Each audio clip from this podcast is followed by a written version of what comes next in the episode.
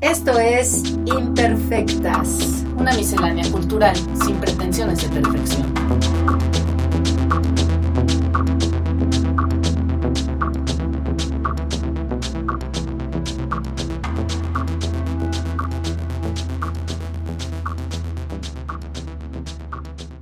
Hola, bienvenidos y bienvenidas sean una vez más a esta ya sexta emisión de nuestro programa Imperfectas. Yo soy Adriana Vera y estoy con María Paz Amaro. Hola, ¿cómo están todos? ¿Cómo estás? Bien, muy bien, muy feliz porque hoy otra vez tenemos invitado y otra vez es una persona que tenía muchas ganas de conocer y de platicar con él porque tú me habías platicado mucho de su trabajo. Y bueno, entonces hoy tenemos la oportunidad de presentárselos además a toda nuestra audiencia.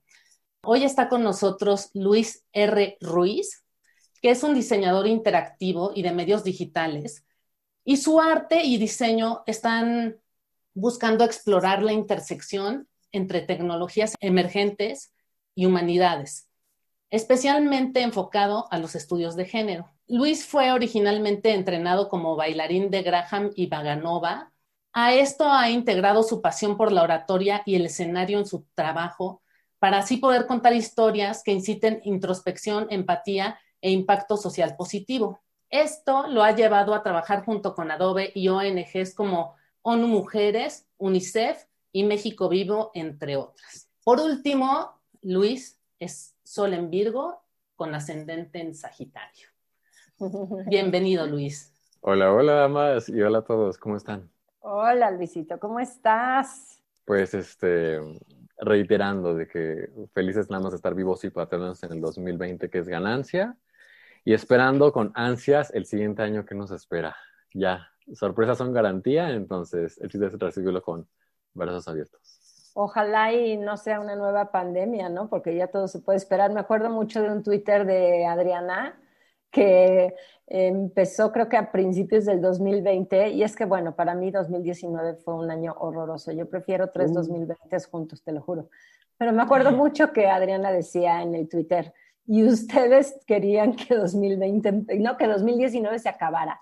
Ese era el... Uh, ah, sí, me acuerdo. bueno, y es que 2020, en fin, pero sí, como tú dices, o sea, flojitos y cooperando, plenos, tranquilos y respirando, ¿no? Pues.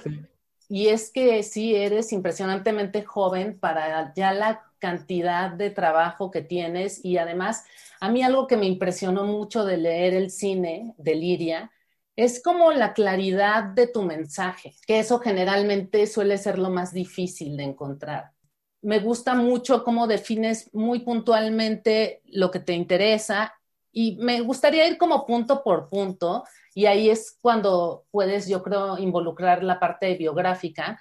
Y bueno, uno de los primeros términos que me encuentro ahí es empoderamiento juvenil. Y me encanta porque me parece tan original, tan verdadero y tan urgente, pero tan poco mencionado o tan poco claro para muchísima gente. Entonces, no sé si quieras contarnos un poquito de este término. Y además, bueno, no sé, yo quería antes, Adriana, y creo que estaría bueno, que nos dieras como un breve testimonio, digamos, autobiográfico.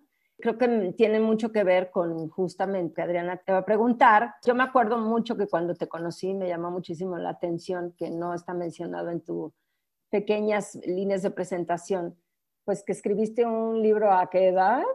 Ay, pues ya llovió, ya llovió, pero fue en el 2009, entonces yo debí de haber tenido 13 años.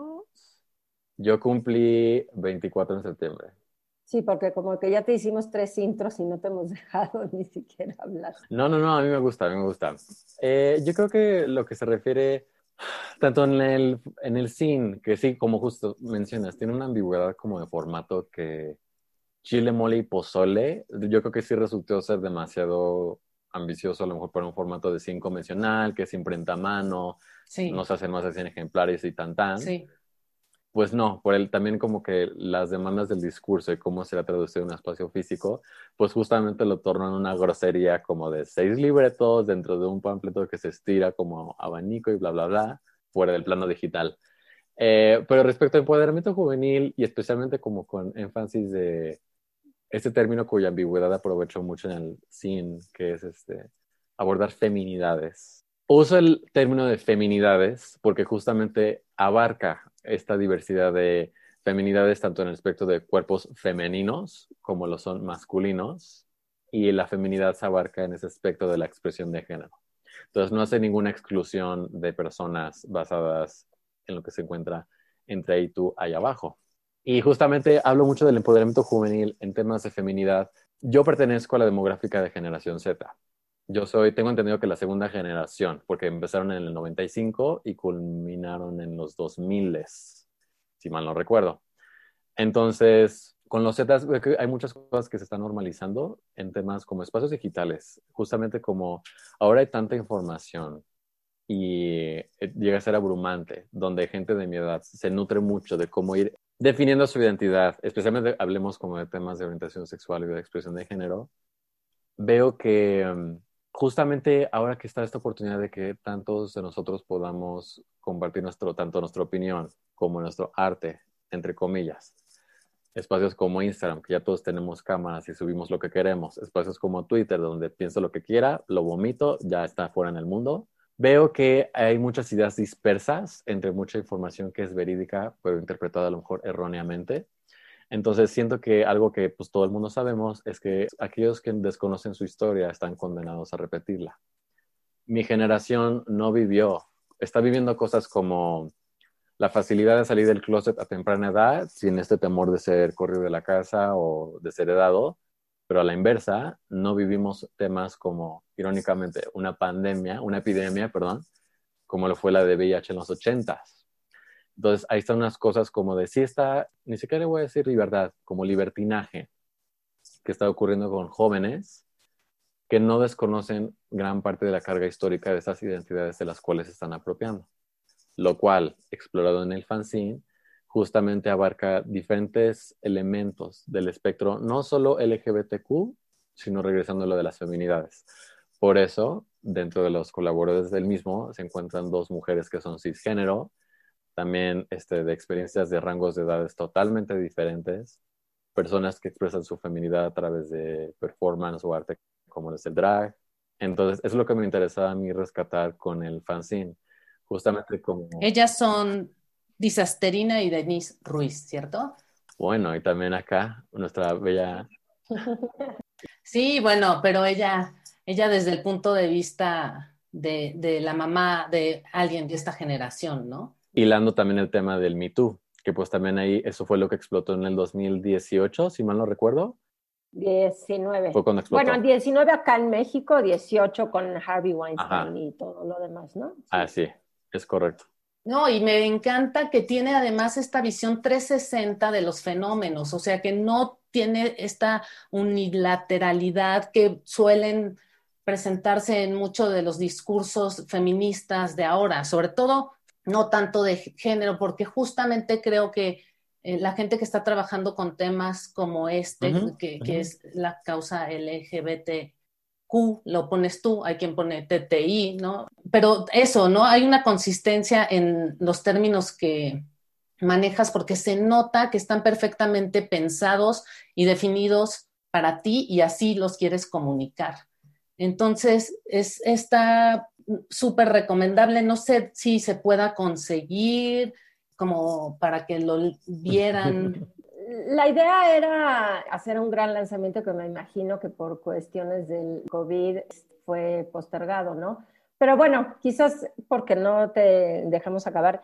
A mí sí me interesa como que partieras de los rasgos, digamos, de tu vida que te hicieron meterte en este camino desde el estudio de la danza, luego los medios digitales y cómo es que este fanzine acaba por ser un producto que hasta pues gana un premio. Entonces, ¿sí podrías tener como en cuenta los highlights de, de tu vida que te hicieron llegar a este punto?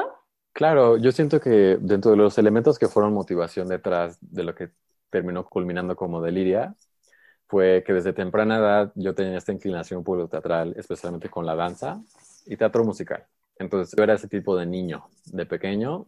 Anualmente pues participaba en las obras, los shows de talento, actividades extracurriculares, bla, bla, bla. ¿Vivías aquí o vivías en los Estados Unidos? Porque eso también es importante, ¿no? Eh, en su mayoría fue en México y fueron dos años los que estuve afuera. Ahí fue cuando descubrí justamente la inclinación hacia la escritura, porque ese periodo en donde emigramos fue, pues eso, es otro estilo de vida y los primero, el primer año de los dos eran cosas como de que no tenemos televisión o computador en la casa y pues eso, siendo un niño, pues ¿qué más te va a entretener? Los libros. Entonces yo creo que leí leí en esos dos años lo que no he leído en los otros 22 de mi vida, lo cual pues me debería dar vergüenza, porque yo creo que debe haber sido un hábito que me debería de haber llevado hasta hoy, pero así no fue, X. Y ahí es donde nacen estas semillitas, ¿no? El historial teatral, lo cual me, pues, me llevó a también descubrir que me encanta la oratoria o el stand-up. Yo me siento muy cómodo como proyectando mi voz y, y, estando en un escenario. Entonces, era muy fácil para mí traducirlo en entretenimiento y en propósitos como educativos. Luego lo de la escritura, que fue también algo que descubrí que me encantaba contar historias y como nutrir mi vocabulario. En ese caso fue en inglés, entonces fue algo que me sirvió tanto para el inglés y el español. Una de las razones también por las el cine es bilingüe. Y ya conforme iba creciendo y entré a la adolescencia, pues fue cuando comencé a explorar más temas de mi identidad en el aspecto como de diversidad de género, y también el tema de feminidad nunca fue alguno que fuera reprimido tanto por mi familia como por mi parte. Entonces ahí fue cuando descubrí mi afición hacia la androginia y cómo eso también se traduce a como hacer ruido, que me encanta picar botones y me encanta incomodar, me encanta incitar conversaciones que muevan a la gente de su lugar. Entonces, para mí eran cosas que se estaban alineando en una ecuación que naturalmente iban a coincidir en un proyecto así como de multimedia y que efectivamente, como mencionamos, eh, los datos se alinearon en el sentido de que el CIN se terminó de hacer el 2019, lo llevé a concursar en Canadá en un festival de cines anual que se llama Broken Pencil Magazine allá, patrocinado por el gobierno canadiense y todo. Afortunadamente fue recibido bien y ganó la categoría de ese año por como mejor cine de, creo que la categoría terminó siendo como compilación o recopilación. Y todo esto iba a ser con el, el mm, incentivo financiero que dieron como premio para la producción del mismo, me lo iba a llevar a cabo para matar como dos, dos pájaros de un tiro con mi tesis 2020 que me iba a graduar, lo cual ocurrió en este verano. Entonces, todo estaba alineando y pues ya digamos de agridulce, justamente fue en marzo, cuando empezó la cuarentena, que yo ya, así, campaña de Kickstarter pulcra, lista para publicar. Ups, pues mejor no, aguántate, porque ¿cómo vas a lanzar un proyecto de recaudación de fondos cuando hay gente que está viviendo el susto de cómo voy a comer en los siguientes años que estamos viendo una pandemia? Entonces dije, afortunado que haya ocurrido en ese momento y que no lo haya publicado, entonces decidí como enfriar eso hasta que pudiera haber cierta estabilidad. Y eso es todo. Entonces, ahorita el proyecto no es que esté dormido ni nada. Efectivamente, estoy esperando como el momento adecuado para publicar el lanzamiento de la campaña de Kickstarter porque cuento con el beneficio de que como hay colaboradores estadounidenses dentro del mismo, pues también es muy diferente, ¿sabes? Para esas personas como donar, que serán 5 dólares, a lo que es en México el peso enorme de dar 200 pesos en una campaña como de carácter cultural tan ajeno al estilo de vida de uno. Entonces siento que eso es algo que puedo aprovechar en el futuro cercano, porque como todos, muchos de nosotros, el 2021 queremos agarrar esta ola de motivación de año nuevo, recuperar ideas que tenía y no se hicieron, o cambiar de vocaciones, lo que quieras, pues es algo que tengo que ya explotar porque no podemos estar sentados esperando más tiempo, la vida sigue. Muy bien, a mí me parece que ahorita ya nos contestaste lo del empoderamiento juvenil y lo de la diversidad de género, ¿no? Como en el interés que tú tienes en que se toquen y se observen estos temas. Pero hay otro que mencionas que es salud mental sobre todo con el tema de trastorno de despersonalización. ¿Nos puedes contar un poco de eso? Sí, efectivamente, yo creo que como muchos de los temas que me gusta abordar para quitar el estigma, se encuentra justamente de la salud mental y cómo rescatar y reconocer vulnerabilidad como fortaleza en vez de como debilidad. Entonces, lo que desató mi camino en interesarme y empaparme de información a lo mejor como cuasi psicología, hasta dije, uh, me encantaría ser psicólogo de repente, fue a partir de pues, varias experiencias que resultaron ser traumáticas en mis primeros años viviendo solo en la Ciudad de México, entre ellas una relación romántico-afectiva abusiva de mucha disonancia cognitiva y confusión. Entonces, ahí fue cuando yo descubrí entre esta espiral de la importancia que es compartir esos detalles con amigos o familia cercano para no inventarte ideas o hacer justificaciones que no tienen en caso en situaciones de abuso, sea psicológico, sexual, físico, verbal. Entonces, ahí fue cuando yo, a través de mi proceso de haber desarrollado este trastorno de despersonalización, que ocurre como una manera de explicarlo es, es un síntoma, bueno, es un efecto común a lo mejor cuando la gente consume marihuana y como que estás ido, consciente, pero ido. ¿Tiene sentido? Pues imagínate estar en ese limbo. Sí. Pues todo el tiempo. Es, es, es, un grado como de desconectarte de la realidad horrible. Estás vivo, pero, pero muerto en vida. Entonces, eh, es, muy, es una actitud muy como pasiva ante muchos eventos de tu día a día, que va acompañado normalmente de depresión, temas así. Ajá. El punto es que ese proceso duró alrededor de un año, ya cuando le pude poner nombre y descubrir que era algo pues, real y tangible y te hace sentir menos como, ay, uy, ¿qué estará pasando? Pues fue muy fácil resolverlo. Efectivamente se superó y siento que también al descubrir esta comunidad de personas que lo vivieron o lo siguen viviendo en línea, fue muy interesante mm, como deshacerse de muchos complejos de justamente eso, de rechazar la vulnerabilidad, compartir a tu círculo cercano y confiar con ellos el tipo de situaciones que estás viviendo. Y esto justamente ayuda mucho a romper ciclos de abuso, tanto propios como ajenos. Entonces siento que eso es algo que hilé también al fanzine porque obviamente el tema de salud mental va muy hilado con la comunidad LGBTQ porque pues eso es una crianza que pues desde pequeños, personas que pertenecen a esta comunidad viven la vida de una manera totalmente diferente a lo que sería una persona cisgénero heterosexual, por ciertas experiencias que efectivamente resultan ser traumáticas.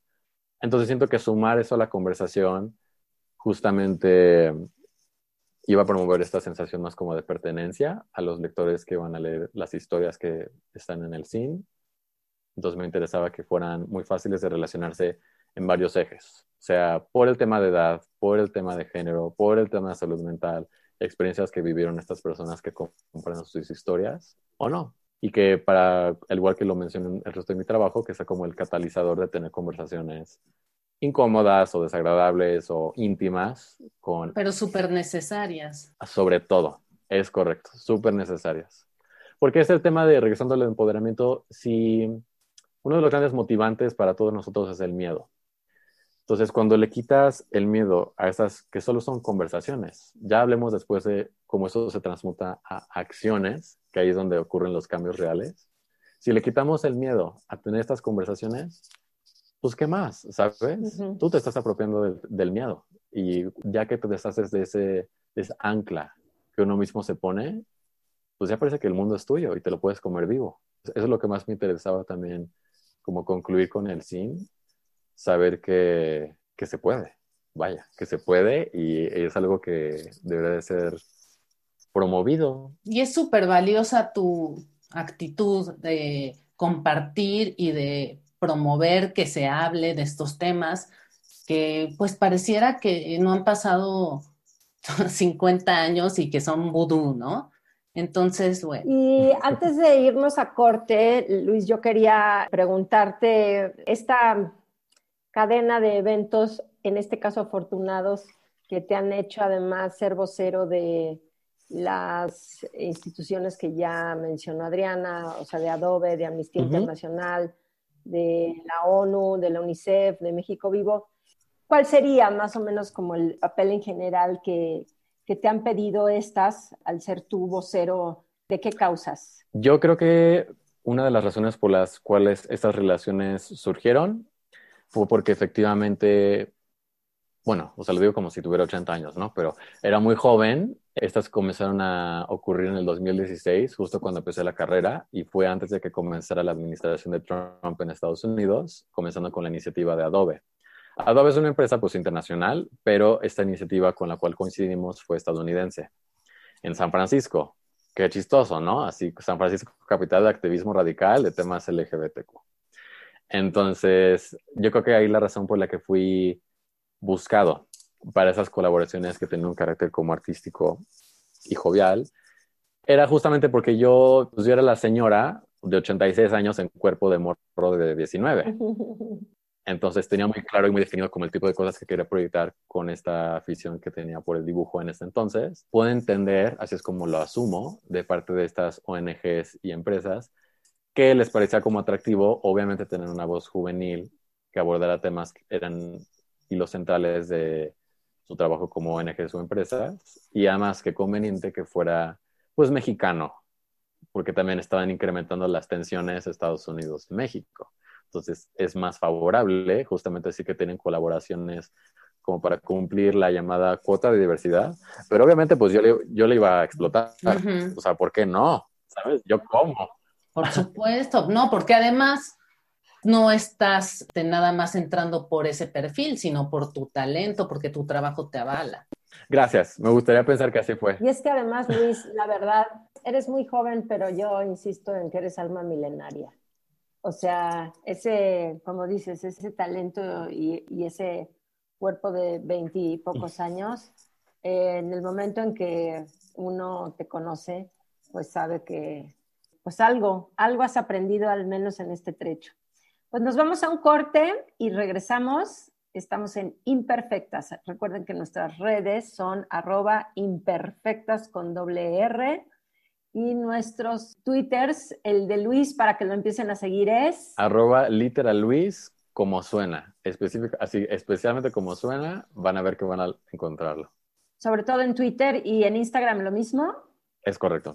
Perfecto. Y las nuestras son arroba dada13 y... Arroba María en paz. Perfecto. Regresamos en un momentito.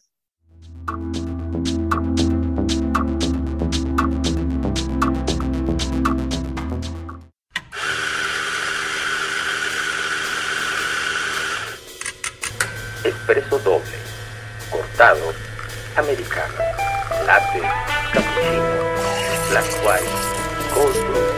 Todas nuestras bebidas están preparadas en el tiempo exacto, con la dosis perfecta, el molido justo y el beneficio agregado del cariño para lograr el efecto buen tono. Buen tono café. Todo está bien. Avenida Universidad 1887, local 5, Oxtopulco, Coyoacán Búscanos en Facebook, Twitter e Instagram como arroba Buen Tono Café. Ven por un café a buen tono. Café Cantante.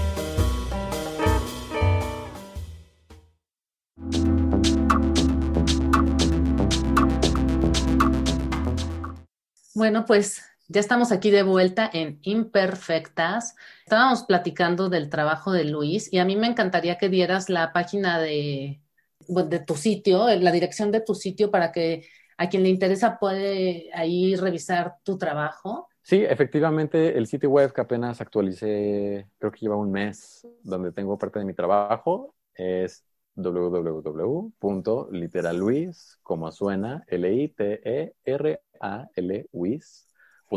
Sí, y chéquenlo, porque está bien bonito y me encanta cómo dice, contemos historias juntos, ¿no? O sea, esta invitación a trabajar, a colaborar, va desde lo más profundo, como de trabajar en conjunto por las mismas causas. Y pues bueno, ya una vez que hemos hablado de estas dudas, bueno, iniciales de tu trabajo, a mí me encantaría que platicáramos un poquito del tema generacional, porque ese es otra constante que todo el tiempo estás como reiterando, como que lo tienes muy claro, estas diferencias que puede haber entre incluso gente que nació solo seis años eh, con diferencia tuya, pero también con las generaciones anteriores, ¿no? Hace ratito decías, soy el, menos boomer del cuarto y yo, ah, no, a ver, aquí no hay boomers, aquí somos dos Gen X y una Gen Z, ahora se llama, ¿no? Bueno, sí te defines generación Z, ¿no?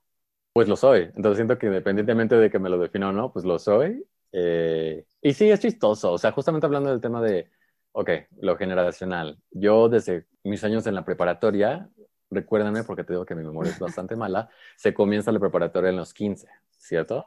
Eh, depende. Usualmente, sí, usualmente. 16, ajá. Y la gente normalmente se gradúa de 18, 19. estamos de acuerdo. ¿no? Ajá.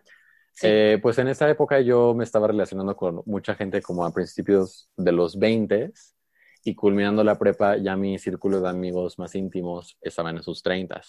Yo siempre tenía esta inclinación a estar rodeado de gente más grande. No me preguntes si era un tema subconsciente o no. Y era en múltiples contextos, amistosos, afectivos, sexuales, con también relaciones de mentores. Entonces yo creo que eso me llevó a, a tener una, esta, esta apreciación por escuchar a gente que es más grande que tú. Eso es nada más algo que me interesaba más y especialmente justamente la distinción de escuchar. Regresando a lo que mencionamos en principio, que ahora todo el mundo tiene la habilidad de como compartir o hablar, pues muchas veces no significa que deberíamos. Normalmente se aprende más pues desde el escuchar. Entonces, eso rescatándolo otra vez, hablando del sin, pues me parecía muy valioso. Obviamente, no hay que asumir nada como de la vivencia de las personas por su edad. Hay gente que ha vivido cosas muy fuertes, no sé, antes de los 10 años. Y hay gente que seguramente a sus 60 pues tuvo una vida relativamente pasiva, conveniente, predecible, tan tan. No son temas como exclusivos, el tema de edad vivencia o edad madurez. Entonces, hilándolo al sin, me parecía muy relevante hacer esa inclusión de personas, entre comillas, mayores, que justamente hubieran vivido periodos de tiempo totalmente ajenos a los que han vivido personas de mi edad. Y justamente regresando a lo de recordar nuestra historia, pues obviamente, aunque vivamos experiencias diferentes todos, podemos encontrar notas paralelas o aprendizajes ajenos que hacen que nos ahorremos los propios afectivos de la vida, bla, bla, bla. La mejor enseñanza en el mundo es la misma vida, pues, y los madrazos que, que conlleva. Pero si te los puedes ahorrar, mejor, pienso yo. No, sobre todo tener una, porque yo creo que muchas veces, por más que te digan o por más que te des cuenta o que escuches o que veas casos cercanos, luego vas y tú lo vas a tener que vivir, ¿no? Pero ya también desde esta como conciencia de que todos pasamos por lo mismo y me gusta muchísimo que hablaste hace rato de la vulnerabilidad, o sea, como del asumirnos vulnerables, porque me recordó un video que apenas me mandó María Paz y que seguramente fui como la última de nuestra generación en ver eso, pero el de Brené Brown Okay. sobre la vulnerabilidad, creo que es un, un tema muy despreciado o muy poco, al que no se le da mucha atención ahora y que es en estos momentos de pandemia más valioso que nunca. Es que la vulnerabilidad es lo que nos hace humanos. Sí, O sea, ya, ya sabemos y tenemos la garantía de que nada es perfecto. Una vez que se reconoce y se, se abraza eso, es cuando más garantizas, regresando lo de la plenitud o la felicidad, porque te deshaces de muchos complejos. Y también siento que es algo que ocurre conforme pasan los años y cada quien crece, pues te das cuenta que menos ganas hay de invertir tiempo en complejos. Oye, y en un eh, panorama quizás un poco más amplio, creo que estamos, independientemente de eh, lo difícil que sea, eh, viviendo tiempos bien interesantes. Ya da igual si es pre, post, mucho se habla del postfeminismo. Ujú. Me acuerdo mucho de Judith Butler, a quien sé que conoces bien, en Mm. donde mm, habla de estas categorías impuestas, evidentemente desde la normatividad heteropatriarcal, que aunque ya nos lo sabemos como receta, normatividad tiene que ver una cuestión en donde la ley la hace el hombre, ¿no? Y en donde mm, eh, lo que ella quiere hacer énfasis es en esta capacidad que tenemos los seres de autonombrarnos como nosotros queramos, ¿no? Van como que dos preguntas hiladas a lo mismo. O sea, antes, pues sí, ¿no? Homosexual, bisexual, este, lesbiana, eh, en fin. Pero me parece súper interesante esta cuestión que se está viviendo y en donde hace poco, pues yo me quería dirigir a una fotógrafa sudafricana para hacer un paper, a Sanele Muholi, y entonces cuando intenté acercarme me dijeron, por cierto, Sanele Muholi no, de preferencia no le gusta ni el he ni el she, ¿no? Si te vas a dirigir a ella para conocer su trabajo, lo ideal es que fuera they y them. Bueno, de entrada ya, o sea, mi cabeza tuvo que hacer, escribirlo en inglés y además they, Maromas. them. Entonces, no sé, como que me interesa muchísimo esto en relación con las nuevas categorías que estamos implementando, ¿no? Antes eran todos y todas, ahora son todes. Hay quienes están asimilando esto más rápido que otros, hay quienes se resisten. Este incluso compuesto del LGBTI ¿no? Que implica, ahora sí que, o LGBTQ, como tú lo dices, pues ahora sí que todas las variedades. ¿Qué opinas en ese sentido? Y ya si quieres después, te hago la segunda pregunta relacionada con eso. De acuerdo. Yo creo que una distinción importante que está ocurriendo es justamente que se está asumiendo que son identidades nuevas, ¿no? Estas ideas nuevas que traen las generaciones más jóvenes. Y estos conceptos innovadores que traen las personas más chicas.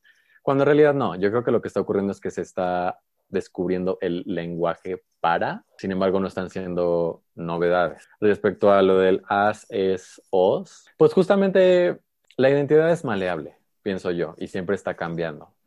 Entonces, en lo que se refiere a género, yo creo que al final del día la única identidad la, que, la cual nos debe importar y tener como esta pasión que a mucha gente es muy apasionada sobre las identidades ajenas.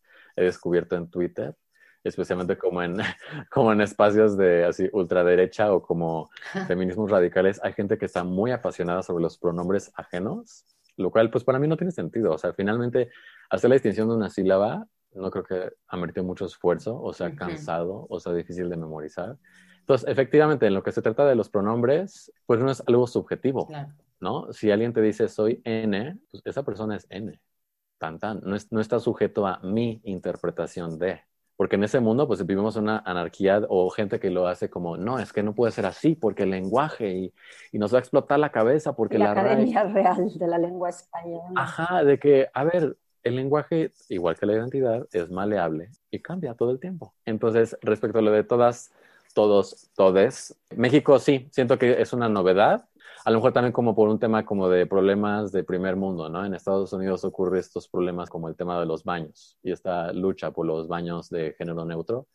Pues eso está muy lindo, pero acá en México estamos todavía hablando de transfeminicidios y de que están matando a mujeres trans. Entonces, obviamente nuestra prioridad no es un baño de género neutro, entonces también como que por, es coherente que estas conversaciones están tardando en llegar a México y que también están teniendo estas reacciones tan polarizantes, como les dije, que hay gente que es como, ah, vale, bienvenido, qué padre, y hay quienes, uff, no, así, antítesis del orden y progreso de la civilización, que la gente quiere usar el es.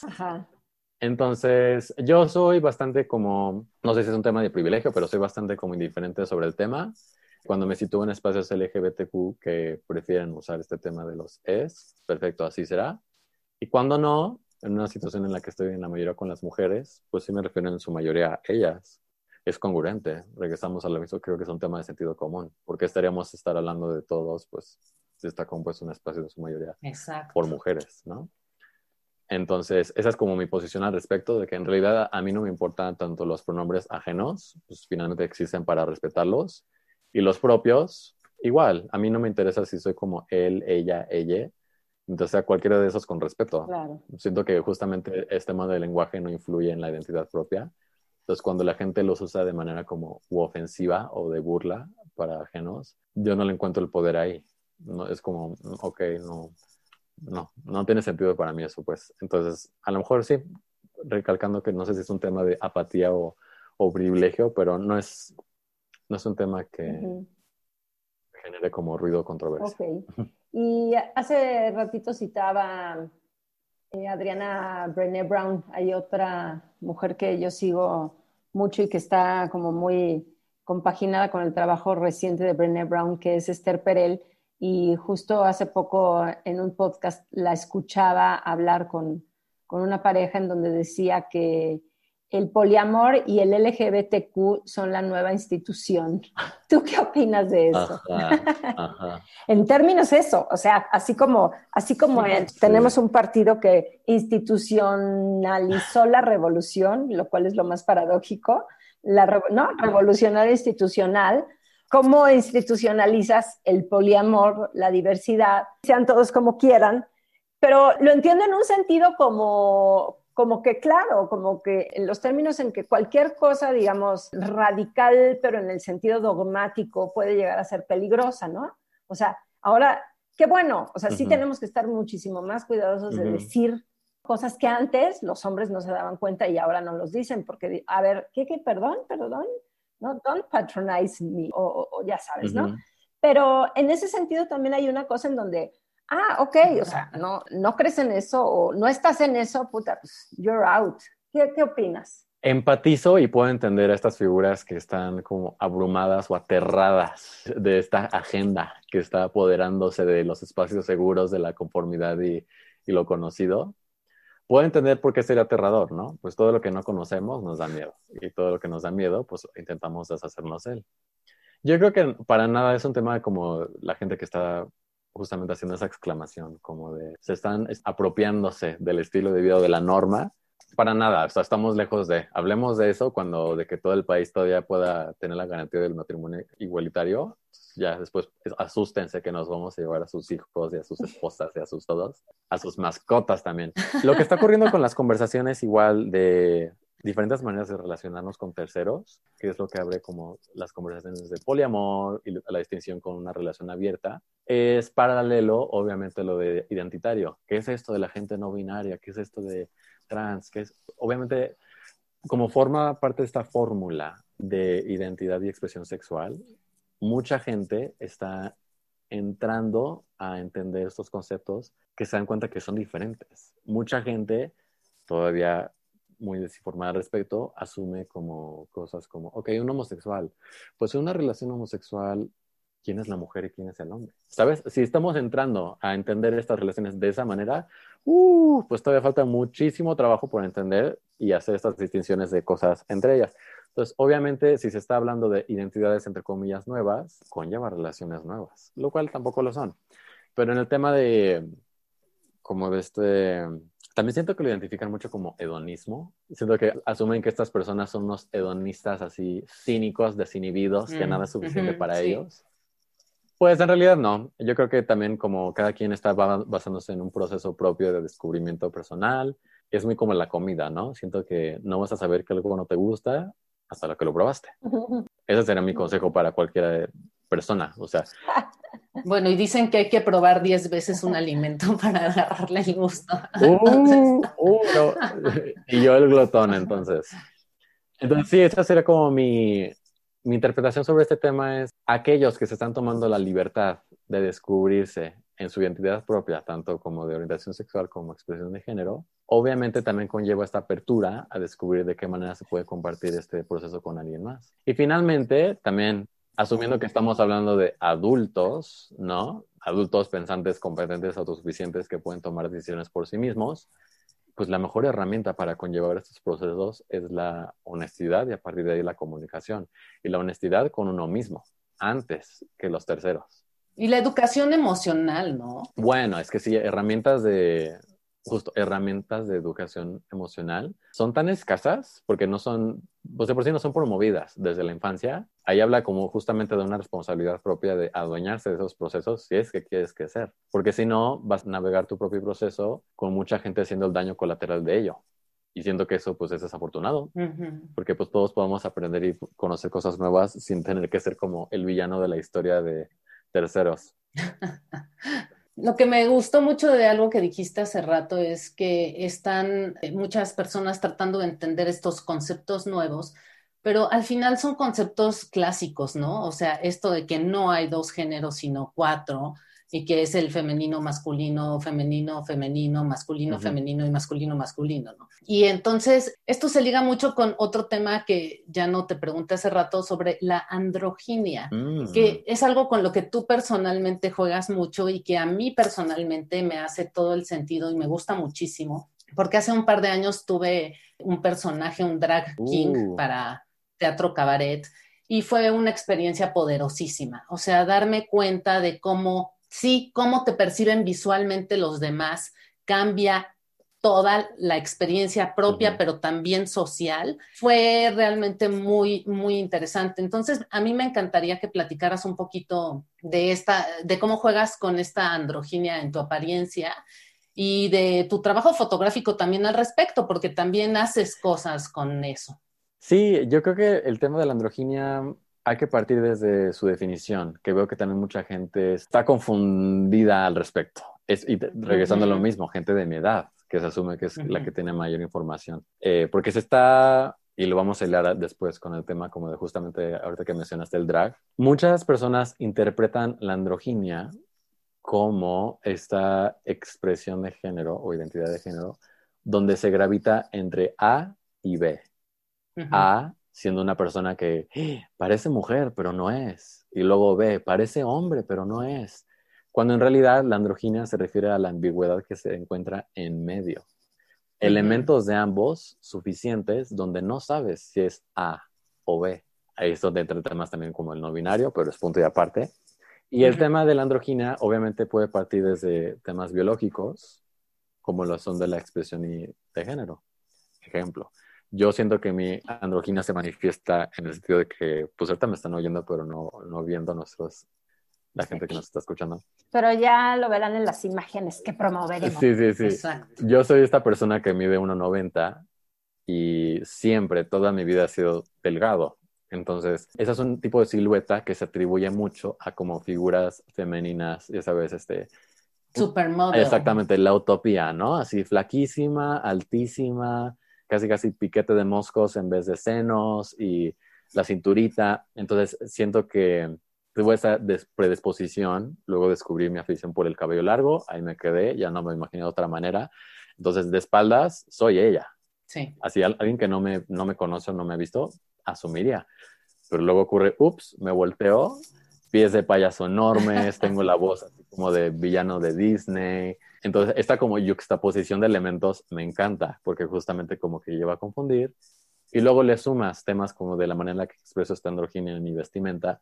Pues obviamente soy una persona muy larga, entonces me gusta usar cosas que me cuelgan y se sienten largas y aguadas. ¿Qué es eso? Un vestido. Entonces ahí sumas como... Yo te regalé la- un vestido en un cumpleaños, ¿te acuerdas? Ahí lo tengo, ahí lo tengo. Entonces, cuando sumas estos detallitos, es justamente otro catalizador de tener estas conversaciones, ¿no? Que mucha gente, cuando entra a espacios públicos y es gente que no me ha visto la cara o no me ha ido a hablar, es como, oye, señorita, y ya después, ups, me ven o, o hablo y, ah, ups. Y siento que justamente ese, ese choque de, a lo mejor hay gente que no le importa, no le puede importar menos, es como, ay, perdón, joven, tan, tan, hasta ahí acabó como la confusión, pero hay gente que a lo mejor puede entrar en este camino como de, ok, pensé que era ella, pero es él. Pero entonces, ay, ¿cuántos hombres yo conozco que se ven así? O que se sienten cómodos viendo así. O a lo mejor estoy asumiendo que es hombre. ¿Qué tal si esta persona es una mujer trans? Ah, yo no conozco a ninguna mujer trans. ¿Serán así las mujeres? ¿Sabes? Entonces, todo este camino de pensamiento, este, me gustaría pensar. Y no, obviamente no hago esto, no produzco mi identidad Claro. esperando crear estas reacciones porque eso es vivir por terceros y qué hueva. Pero si es como algo que se puede sumar en el proceso, bienvenido. Y ahora que yo estoy, por ejemplo, muy en Querétaro, porque yo pues estaba en la Ciudad de México y lo que quieras, pero cuando salgo a provincia es justamente más, más evidentes estas reacciones como de, ¿what? Esto no hay acá. Claro. Y eso me encanta, a mí me encanta eso. Y también sumo que pues mucho de mi vestimenta pareciera como gótica. Siempre digo que soy como vanilla goth porque parezco, pero ni soy. Y eso se suma como yo creo que un elemento de, de defensa. Cuando ves una persona tan grande y con una apariencia a lo mejor intimidante como la es la vestimenta toda de negro, yo prefiero ser en muchas situaciones la persona que intimida a la que es intimidada. Y especialmente cuando perteneces a una comunidad como la es la LGBTQ, muchas de estas personas pasan y viven por las calles con miedo a ser agredidas. Claro. Entonces yo prefiero ser la inversa. ya me encanta. Sí, por supuesto. Bueno, esto da para muchísimo más, pero ahorita tenemos que ir a un corte. Entonces vamos a, a dejarlo aquí y volvemos.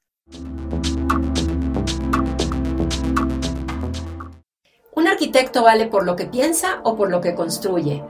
¿Cuál es el común denominador entre Walter Mercado, Liberace y Lee Bowery? ¿Qué pasa si sumas un oso, drogas? Una fiesta estival y una chica que acaba de perder a su familia. Estas son algunas de las preguntas que obsesionan a un par de imperfectas. Yo soy María Paz Amaro Y yo, Adriana Vera, y nosotras somos imperfectas. Acompáñanos en Spotify, Apple y cualquiera de las plataformas de podcast. Suscríbete a nuestro canal y síguenos en nuestras redes sociales. imperfectas. Con doble R.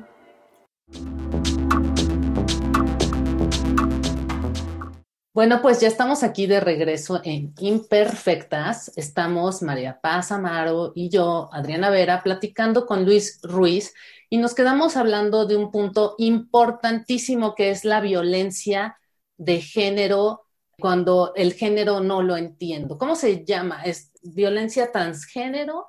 ¿Violencia homófoba? Yo creo que Ajá. justamente este espectro como de crímenes de odio o ataques homofóbicos caen bajo el término como del paraguas que es violencia de género, que obviamente incluye, y es prioritario hablarlo en México, como lo son los feminicidios. Efectivamente, si muchas personas no entienden qué es lo que difiere la violencia de género de violencia, entre comillas, genérica, pues estamos perdidos. Lo que corresponde a como violencia de género, que siento que es prioritario, obviamente, reconocer el tema de feminicidio, pero que también no es como mi conversación por asumir ni hablar, es un punto de aparte de como ángulos feministas, y ya sabemos que los hombres, o sea, su rol ahí es como de hay que apoyar, escuchar y apoyar, no, no meter mano ni andar asumiendo Ni roles que no, exactamente. Entonces, por eso ese punto y aparte creo que es importante reconocerlo, pero no voy a eh, explorarlo más. Pero en lo que concierne como el tema de LGBTQ, efectivamente no se puede resolver un problema que no entendemos y también la manera en la que tenemos que abordar la violencia de género en México, siento que debería ser una, una cosa prioritaria de gobierno, les corresponde, ¿no? Poner el ejemplo para, porque el tema de violencia de género está hiladísimo en nuestro ADN cultural en México. Bueno, hay episodios históricos, ¿no? Uf, uf. Y justamente como regresando al tema del término ambiguo de feminidad, esta actitud tan hostil que se tiene hasta la, hacia la feminidad en la cultura mexicana, refiriéndonos como a la figura de la mujer y cómo la feminidad también se traduce a los hombres, ambas resultan en violencia horrible, aunque son diferentes. Eso es lo que hay que entender. Es diferente como justamente el tipo de violencia de género que es tan intrínseca como es a lo mejor violencia intrafamiliar o violencia doméstica, que es desafortunadamente muy común para muchas mujeres en México. Es muy diferente al tipo de violencia que a lo mejor vive un niño en su secundaria en México rural que vemos que tiene estas personalidades o atributos femeninos, lo cual pues se suele asociar a como estas palabras que igual muchas de las personas que las usan para agreder, como es el infame término del puto o del maricón o del joto, justamente yo creo que lo abordarán como, bueno, es que es un chiste o bueno, es nada más, o sea, X, ¿sabes? No es el fin del mundo.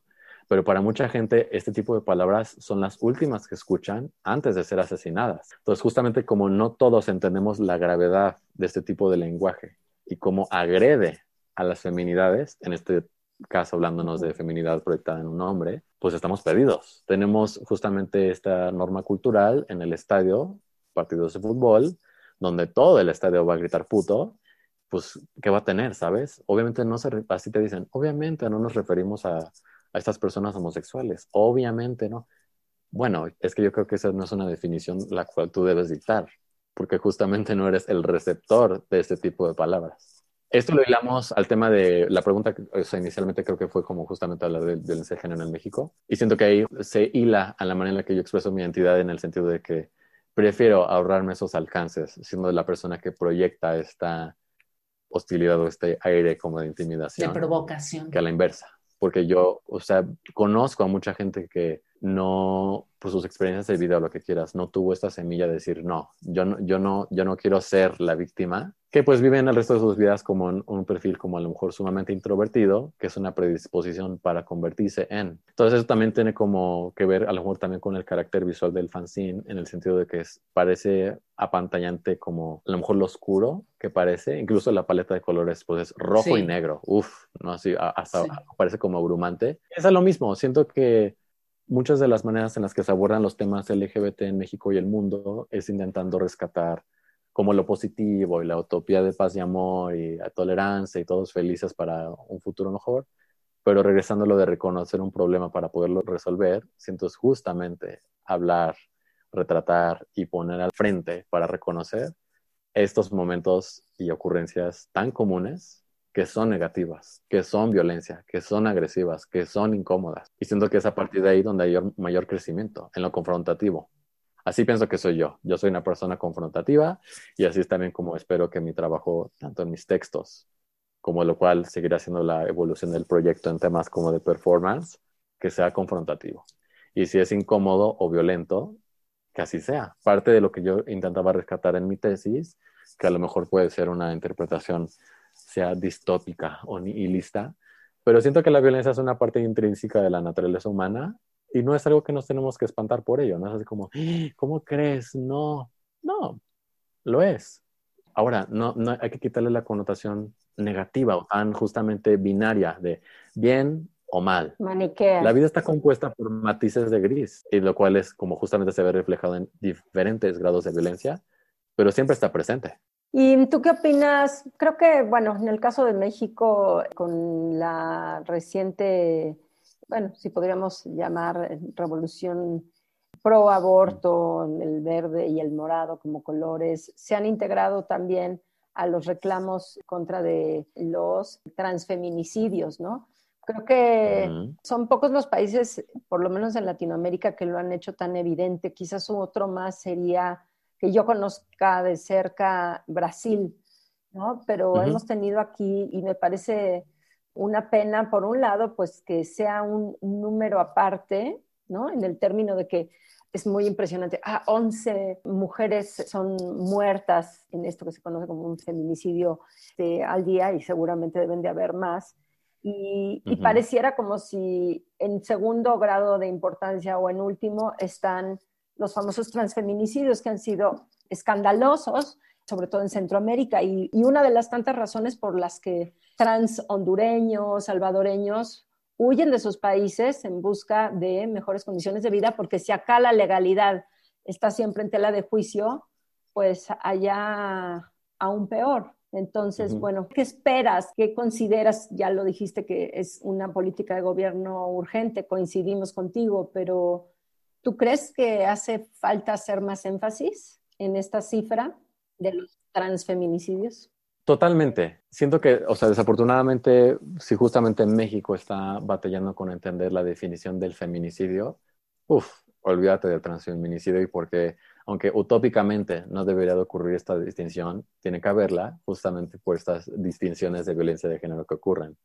Por ejemplo, en los feminicidios, el tipo de revictimización que ocurre después de suele manifestarse como en esta víctima que efectivamente fue asesinada y la vemos publicada en periódicos en la calle amarillistas donde se ve su rostro o su cadáver. Eso es una revictimización horrible. Y lo que ocurre con el transfeminicidio es como suma ese tipo de revictimización a que a lo mejor en las notas se diga hombre, hombre transgénero. Invisibilidad total, sí. Disfrazado de mujer y eso es como, uff, así el, encajando más el cuchillo, porque no solo estás evidenciando esta violencia horrible que vivió, sino que sumas la anulación de la identidad de esta persona. Entonces, o sea, fuera de decir como descansa en paz, le estás haciendo lo peor, ¿no?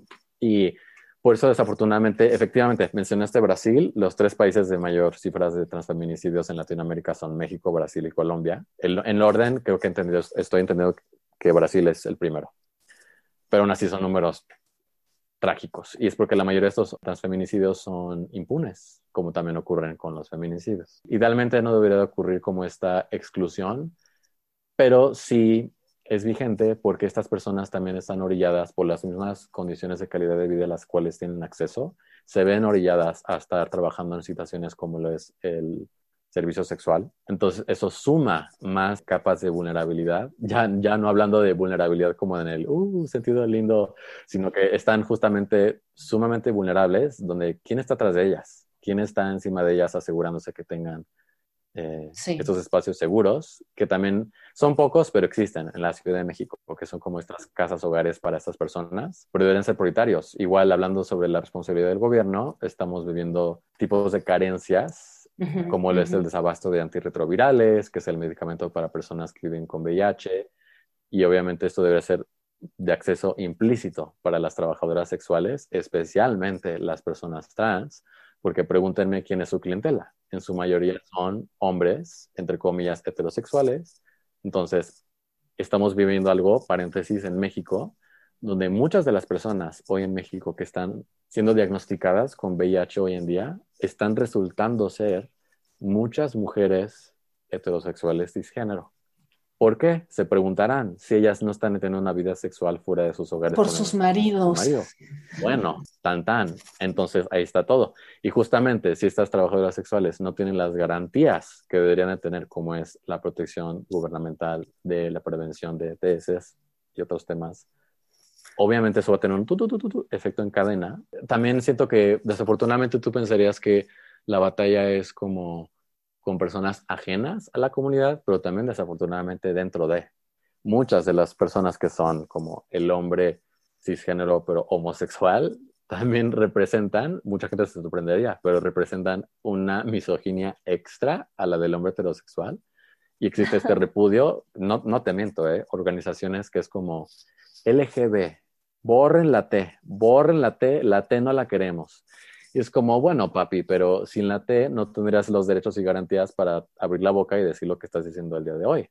Entonces, siento que por lo mismo hay una responsabilidad inherente si eres una persona gay, ya no digamos queer, pero si eres una persona gay y blanca y una posición de privilegio, obviamente tienes que posicionar estas voces al frente, pues porque sin ellas no estaremos nosotros con la comodidad de decir, yo no me afilio a estas personas, yo no, ellas no me representan. Sí, y eso de alguna manera caracteriza, creo, mucho tu cuenta de Twitter, ¿no? En donde a veces sí, estás como cansado, así, y a veces sí es la catarsis, pero algo que me gusta y que representa mucho tu personalidad es la manera en cómo de forma a veces paródica, sarcástica, o sea, intentas justo desafiar a las buenas conciencias, ¿no? O sea, tú sientes, y creo que eso ha hecho que gradualmente, pues, de, estar un día, como me platicaste, pues casi, casi que, híjole, ¿qué hago? ¿Qué flojera? ¿No? Ese pequeño número fue creciendo y creciendo. Y, bueno, pues ahora utilizas esa plataforma para hacer estas denuncias y, y la necesidad de concientizar y te vas a los políticos y en su momento hagan, digan o tomen, asuman conductas en contra, digamos, de, o, más bien reprimiendo, pues desde a las esposas hasta al mundo en general, ¿no? Me gusta la manera en cómo lo haces, pero no sé si quisieras comentar. Sí, siento que Twitter no existía para mí antes de la pandemia y ya que ocurrió, pues sí, efectivamente tuve mucho tiempo libre en mis manos y descubrí que eso iba a ser mi, yo creo que la palabra no es adicción, pero iba a ser como mi pan de todos los días estar ahí. Y sí, descubrí que ahí puedo explorar totalmente a lo mejor mi cinismo por llamar las cosas como son o traducir mis ganas de picar botones y hacer ruido a un plano digital y eso obviamente ocurre interactuando con cuentas que también ya después de varios meses descubrí que es drenante y hay que saber escoger nuestras batallas. Pero mm, reconocer a la gente y especialmente a estas figuras eh, con afición por victimizarse cuando son las personas que están agrediendo por cómo son. Ajá. Por ejemplo, podemos llamar a figuras del Frente Nacional por la Familia como grupos conservadores. Podemos. Pero en realidad también podemos referirnos a ellos como grupos antiderechos. Lo que buscan es anular, restar, quitar. Y eso es finalmente lo que es. No se está, dirán ellos, haciendo una blasfemia o algo así, o, acusando erróneamente. Sino, o sea, sencillamente yo creo que ahí tengo ese cinismo a lo mejor de nada más picar botones hacer ruido e incitar, regresando a lo de conversaciones incómodas, pero también si puedo sumar mi sentido del humor, que es bastante pesado también, siento que a mí, mi comedia, de mi comedia favorita es la del insulto. Y siento que el insulto, cuando ocurre justamente con esta énfasis de la comedia, cuando ocurre esta intersección de estás diciendo algo verídico, pesado, que además es cómico, wow. O sea, incluso si me están ofendiendo a mí, pero me reí, ya. O sea, yo soy feliz, ¿sabes? Entonces, siento que así es cuando también demuestra mucho la inteligencia o, o, lo que se llama en inglés como el quick wit, pensar rápido y saber cómo contestar y hacer así. Entonces, sí, eso ha sido como mi, a lo mejor, terapia de la cuarentena, el descubrimiento de Twitter. Como también lo comentaba luego con varios amigos, como de el tema de que muchos vamos ahí nada más a vomitar, como, como de lo que... La catarsis. Sí, lo que no nos gusta, o solo estamos ahí para quejarnos y bla, bla, bla. Y digo, pues sí, Rigoberta, pero hay gente que para sentirse mejor en la vida hace drogas duras, hay gente que es alcohólica, hay gente que corre, y hay gente que nada más vamos a Twitter a quejarnos y está bien. Cada quien sobrevive. Yo creo que lo que está ocurriendo con Twitter este año, que como que siento que muchos vivimos un proceso de terapia ahí por COVID, pero ojalá sea un tema del pasado porque sí es drenante. Es drenante tener que estar absorbiendo información tan desagradable. No, perdón, y definitivamente es como parte de esto que hablas en el, en el cine, en el que dices que las conversaciones de repente ya tienen un toque más narcisista y que las opiniones contribuyen a un activismo pasivo, ¿no? O sea, es como lo que yo siempre he llamado el activismo de sillón. O sea, sí está bien padre darle likes y darle retweets a las causas o incluso donar en change.org o compartir la liga nada más. Pero nada mejor que lo que has hecho tú, que es un objeto para dejar a la posteridad, que eso al final no es efímero, ¿no? Y especialmente yo creo que, regresando a como a hilar sobre el tema del cine, la razón por la que pospuse esto por la situación actual y la cual estoy siendo como muy cuidadoso en, en quererlo hacer, a querer hacerlo bien, ya en el plano físico y lo que esto va a desencadenar después, es porque quiero que sean los cimientos de algo que va a transformarse en, o sea, el cine es parte de una instalación presencial, donde la instalación presencial también hay una serie de infografías con realidad virtual, que son la antesala de una experiencia de realidad. Los, las infografías en realidad aumentada, una experiencia de realidad virtual, justamente hilada a este tema de la empatía y experiencia de una persona divergente a la heteronorma. YouTube. Ya luego hablaremos de esa experiencia porque también es todo un proyecto que fue pospuesto, pero punto y aparte. Y en esa misma instalación y va a ser la excusa. Entonces ahí estamos involucrando más manifestaciones como de esta creatividad que mencionamos. Entonces está el plano impreso, está la ilustración, está la escritura, está el performance. También finalmente esto es algo que me entusiasmaba mucho de estudiar la carrera universitaria, como la conclusión de esta experiencia con este proyecto. Entonces, que se haya pospuesto, más que ser desmotivante, fue como reafirmante a que, a, que se tenía que hacer. Especialmente en espacios como lo fue mi carrera de tecnología, la mayoría de mis compañeros y las personas eh, que pertenecen a este sector de la industria creativa, que son como los infames techies, Órale. son personas totalmente ajenas o desinteresadas de temas de humanidades. Olvídate de género, porque es como el cliché de la aspiración como Silicon Valley, Google, Facebook, eh, generar lana, hablar de algoritmos todo el fin de semana, pues qué lindo, pero yo no soy esa persona.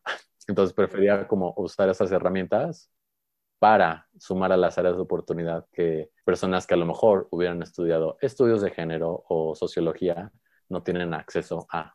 Entonces ahí es donde yo sentí que estaba como, no le quiero ser nicho porque no lo estoy viendo como oportunidad de negocio, vaya, siento que será bastante como desafortunado o incongruente decir, sí, abogar por la razón social, pero pues porque ahí está el business. Uf, eso suena horrible y, y es la antítesis como del punto. Pero sí, siento que hablando de la responsabilidad inherente, si yo tuve el privilegio de tener acceso a este tipo de tecnologías, ¿cómo no las voy a aprovechar para darle una plataforma a otras voces, como lo es en el fanzine? Y posteriormente será un proyecto que divergirá a temas como a lo mejor videos y entrevistas. A lo mejor en vez de traducir una entrevista a un plano de papel y texto, porque sabemos que la realidad desafortunada es que a mucha gente no le gusta leer, especialmente a personas, de, a gente de mi edad, pues en video. El video es el futuro, ya todo es video. Ahí lo estamos viendo en TikTok, en Facebook, en YouTube, en, en este, Twitter ya también va a tener stories, todo eso. Entonces siento que ahí sí es donde hay que actualizarnos, porque si no te adaptas, te mueres. Con lo bonito que es leer. Bueno, bueno, en fin. Tú hace un día tuiteaste esto que me encantó. La liberación queer no se encuentra en la asimilación. No le den gracias a los heteros por dar visibilidad a la diversidad de género o expresiones de feminidades porque, entre comillas, de algo se empieza. Estas son conversaciones de los ochentas. Ya es 2020. No sean parte del problema. Eso ocurrió porque esta semana, gracias, esta semana la conversación del Internet fue que personajes populares como de, de, mi generación, como lo es Harry Styles, no sé si ubican, vocalista de, de la como boy band de hace varios años, One Direction, sí, sensación global. Bueno, está ocurriendo mucho que ahora eh, varias revistas o plataformas digitales están apropiándose como tendencia las identidades o expresiones del discurso queer, donde ocurren de que se invita a figuras masculinas, cis, hetero, blancas, convencionalmente atractivas, y les ponen un vestido y wow, así, transgresión total, se cambió el mundo, ¿cómo? O sea, sí, de que wow, así, se, se inventó algo nuevo y em, mientras hay mucha gente que efectivamente lo aplaude, yo soy de los que soy como, no, así, no, no, no, no, no. Hay gente que no se ve así, pero que hace lo mismo y esa gente es asesinada por esas razones, mientras que personas que no conocen esas experiencias de vida son reconocidas, aplaudidas y capitalizan a partir de esos disfraces, porque parece que así lo venden, como si fuera un disfraz. No es un disfraz. Sí, acaba siendo como una parodia y con lo peligroso que es cuando pasa en ese sentido. Sí, entonces están ocurriendo muchas conversaciones en línea justamente del tema de como, ah, chis, entonces como ningún chile en bona, ¿no? De quieren que los hombres reconstruyan su masculinidad, pero si se ponen un vestido, se están apropiando de cosas ajenas. Como, no, no, no, o sea, estamos en otros canales, hace falta mucho entendimiento como justamente de identitarios, de diversidad de género, para estar en la misma página y no confundir temas como de maleabilidad de masculinidad con como wow, así, liberación queer, no, la liberación queer jamás va a ser la asimilación. Yo siempre digo, no tenemos que ser todos iguales para merecer lo mismo, hablando especialmente como de derechos. Yo creo que está padre reconocer que no lo somos, no somos iguales. La, la fortaleza está en la diversidad, no en que todo sea homogéneo. Muy bien. Y entonces podemos por lo menos tener una posible fecha aproximada del lanzamiento de Deliria. Será el 2021. ¿Qué hará falta para que eso suceda tal y como tú te lo imaginas? Pues lo que había ocurrido, que les había dicho que en marzo es cuando originalmente estaba planeado el lanzamiento de esta campaña para que su imprenta fuera, bueno, su impresión fuera en mayo y la venta presencial fuera en junio, cuando originalmente iba a ser esta instalación slash presentación de tesis. Bueno, pues pasó todo este tiempo. Eh, las siguientes semanas cuando regresé a la Ciudad de México un par de días para pues actualizar la cotización, a ver qué números hay que actualizar con la gente con la que originalmente se va a imprimir esto. Y ya, totalmente decidir que la campaña se publique. Afortunadamente puede haber un plazo de tres meses. Yo quiero darle uno porque no es necesario tanto tiempo, así se pierde justamente el momentum. Y que ya en, el inicio de 2021, antes de primavera, se haga este evento. Vamos a ver, ojalá todo mantenga como el mismo curso de la, de la situación. Por ejemplo, el tema de las infografías ya están hechas eso ya existe. El tema del fanzine, pues igual, nada más es como recopilar, recopilar el dinero suficiente para su impresión. Y del tema de la experiencia de realidad virtual, que era como lo máximo, pues para eso sí se necesitaba como el equipo de cómputo pesado que tenía en el campus de mi universidad. Entonces, también hay una alternativa para eso, que también ya tengo planeada en el caso de que el mundo se siga acabando para ese entonces. Pero sí, o sea, tengo que proceder con esto porque también la, inversa es que pues está pasando el tiempo y si todo va acorde como el plan de vida, es que la maestría sea algo que ocurra a más tardar 2022. Entonces, si es como de, achis, pues hay que visualizar a, a, futuro de que si quiero que este proyecto debute en 2021, pues quiero estar, dejarlo bien desarrollado y macizo antes de que me vaya del país para un tema como la maestría y, no, no, no sea algo que recuerde como, ay, ¿qué hubiera pasado? Ay, ¿qué hubiera sido? ¿Y a dónde te quieres ir? Pues el proceso que quiero empezar va a ser como el de la, aplicar para la beca de los Fulbright. Y como originalmente pues estudié tecnología y lo que quería hacer es estudiar como esta intersección de tecnología y estudios de género, me gustaría volver a intentar con el SAIC, que es School of Art Institute de Chicago. O también pues como tuve experiencia trabajando en San Francisco, pues ahí me enamoré, la verdad, de la gente y y esta energía justamente totalmente, ajá, o sea, sentí que ahí, ahí, no, ahí no era loco, vaya. Era como uno más. Y esa por una sensación linda. Ajá. Era como, wow, no estoy loco. El llamado. Sí, sí, sí. Entonces, pero quién sabe, porque también ya San Francisco se ha convertido como... Silicon Valley. Sí, es una ciudad totalmente diferente al San Francisco de los ochentas, ¿no? Más caro que Nueva York por mucho. Es una grosería y no tengo suficientes órganos para vender bueno, pero estos son este, temas del futuro, entonces ya nos preocuparemos de eso para ese entonces. Muy bien. Pues ojalá y el 2021 te traiga eso y muchas cosas más, Luis. Que así sea. Sí, el chiste es que todos decretemos. ¿Qué, qué decretemos? ¿Qué hay que decretar, Chale? Yo me le he pasado toda una vida decretando. Es, decretar que efectivamente las cosas van a mejorar y que ese poder está de entre nosotros. Obviamente no lo digo aludiendo como el, ya sabes, como típico refrán white chicken de el pobre es pobre porque quiere o de que estás deprimido porque quieres. No, no, no, no, no va por ahí esta porque no le echas ganas. Pero sí, sí, sí, no, nada por ahí.